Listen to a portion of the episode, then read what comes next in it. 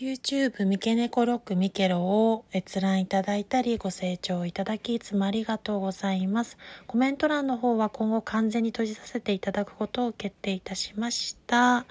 私自身も強度 HSP の気質があったりだったりとか人のコメントに一喜一憂してしまうタイプですしプロの MC や話し手でもありませんし語り部でもありませんしディスクジョッキーとかそういうアナウンスの方でもありませんので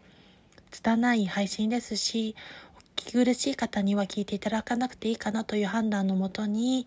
コメント欄を完全に閉じさせていただくことを決定いたしました。申し訳ありません。あとはそうですね、あの、限定公開にしたので、YouTube の方は今までのようにいろんな方が閲覧できなくなりましたので、そちらは登録いただかないと見れない形を取らせていただきますので、よろしくお願いいたします。急なことで申し訳ありませんでしたが、えっと、そうですね。